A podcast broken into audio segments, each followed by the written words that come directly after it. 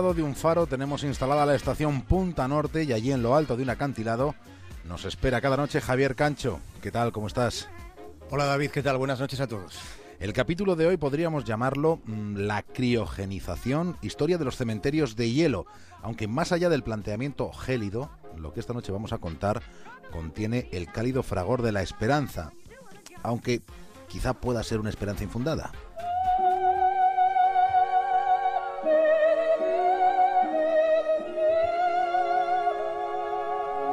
El juez Peter Jackson salió del hospital con lágrimas en los ojos.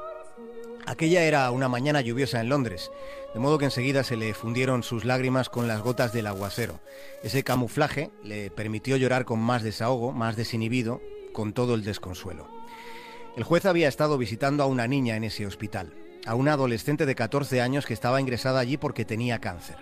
Tenía un cáncer terminal Resultaba que aquella muchacha a la que había visto por primera y por última vez no le quedaba casi tiempo. El señor Peter Jackson salía consternado del hospital. Estaba muy emocionado, pero según, según iba caminando, derramándose en lágrimas, ese sentimiento fue transmutando en irritación. Se fue enfureciendo física y metafísicamente. Se fue ofuscando respecto de la vida y de la muerte, que en el fondo, pensaba, venían a ser lo mismo. Sentía tanta ira que quemaba la lluvia con la mirada.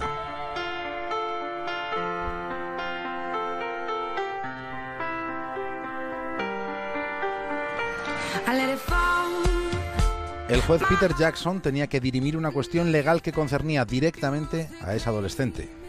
Ella sabía que se estaba muriendo, sabía que se moría, pero sentía que no quería morirse. No quería morirse bajo ninguna circunstancia. No se permitía el mínimo resquicio de resignación porque en lo poco que había vivido con la amenaza de la muerte tan cerca, ella siendo tan joven y tan sin tiempo, ella había aprendido algo que otros muchos, quizá, no sé, quizá la mayoría, aun llegando a viejos nunca llegan a conocer. Ella había aprendido que la vida es una oportunidad única. Había sentido en cada bocanada de aire que respiraba que la vida es un milagro de la naturaleza. Es muchísimo más que la suerte de la lotería. Esa chica de 14 años aprendió que la vida es un instante que no merece la pena desaprovechar.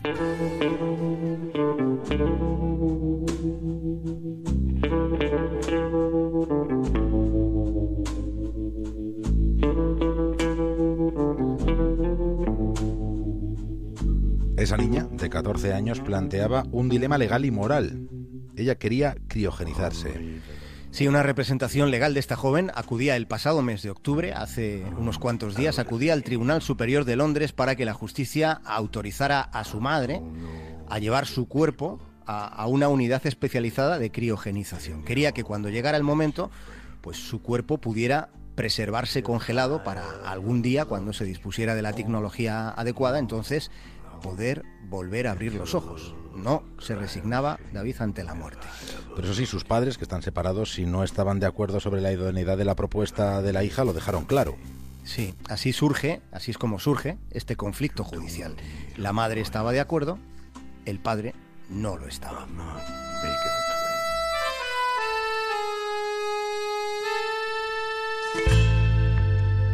El padre planteaba dudas, incluso dando por hecho, en el mejor de los casos, que pasado un tiempo, pues hubiera un tratamiento para alguien que ha muerto de cáncer, quizá el tiempo transcurrido, consideraba el progenitor, fuera demasiado. ¿Qué haría su hija de 14 años? Se preguntaba, sin ningún pariente, sin ningún amigo. Puede, es muy probable que sin memoria. ¿Qué haría, lejos de su tiempo, una chica de 14 años? Dos posturas antagónicas entre una madre y un padre con una muchacha en medio que lo que sí que había tomado es su última decisión. Sí, la decisión estaba en manos de la justicia y quien representaba a la justicia en este caso era ese señor que lloraba a la salida del hospital en aquella mañana lluviosa de Londres. El juez Peter Jackson es quien debía tomar esa difícil decisión.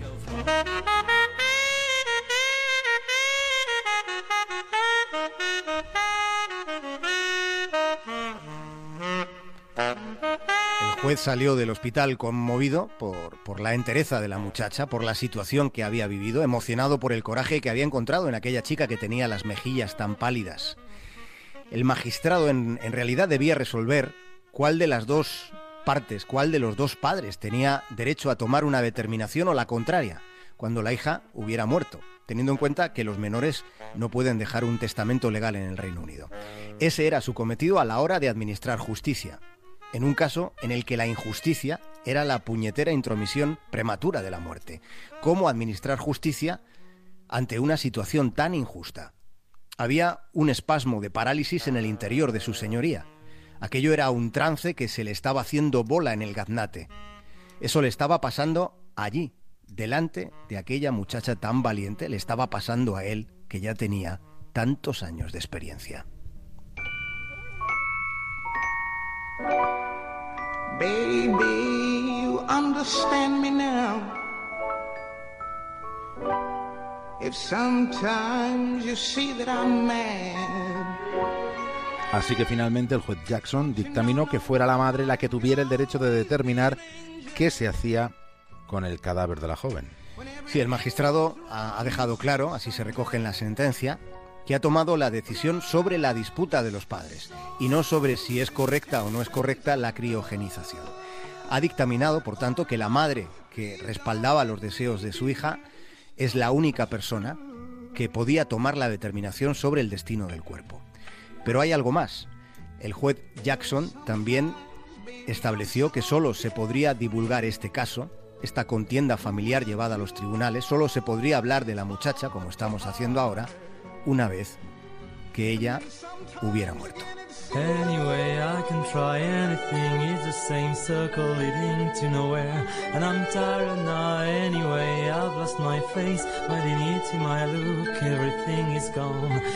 Tenía 14 años y los tendrá durante mucho tiempo, durante el tiempo que, que siga congelada. Hay que decir que la criogenización se hace en dos centros de Estados Unidos y en un tercero que está en Rusia. Sí, y hay que se sepa, David, hay unas 250 personas criogenizadas en todo el mundo en este momento. Esto que se sepa, porque puede que, que haya cosas que no sepamos sobre este asunto. En un lugar donde no pasa el tiempo, que son estos cementerios de hielo, esperando un futuro donde las enfermedades sean asuntos del pasado. Hay un debate científico intenso a, a este respecto. Bueno, hay una parte de la ciencia que considera estas maniobras humo, humo congelado, bueno, por cierto, que Walt Disney fue incinerado.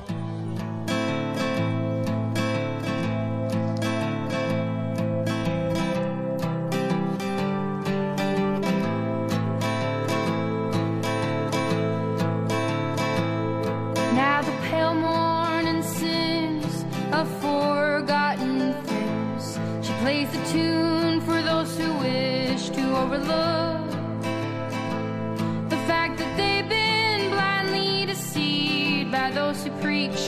Qué historia y qué difícil, qué difícil tomar esa decisión para el juez Jackson.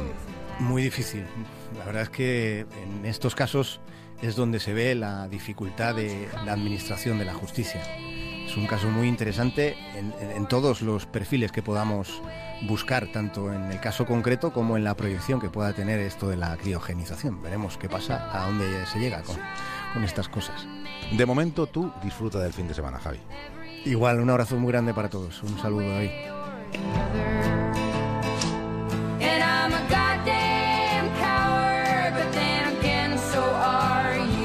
Onda Cero, La Brújula, David del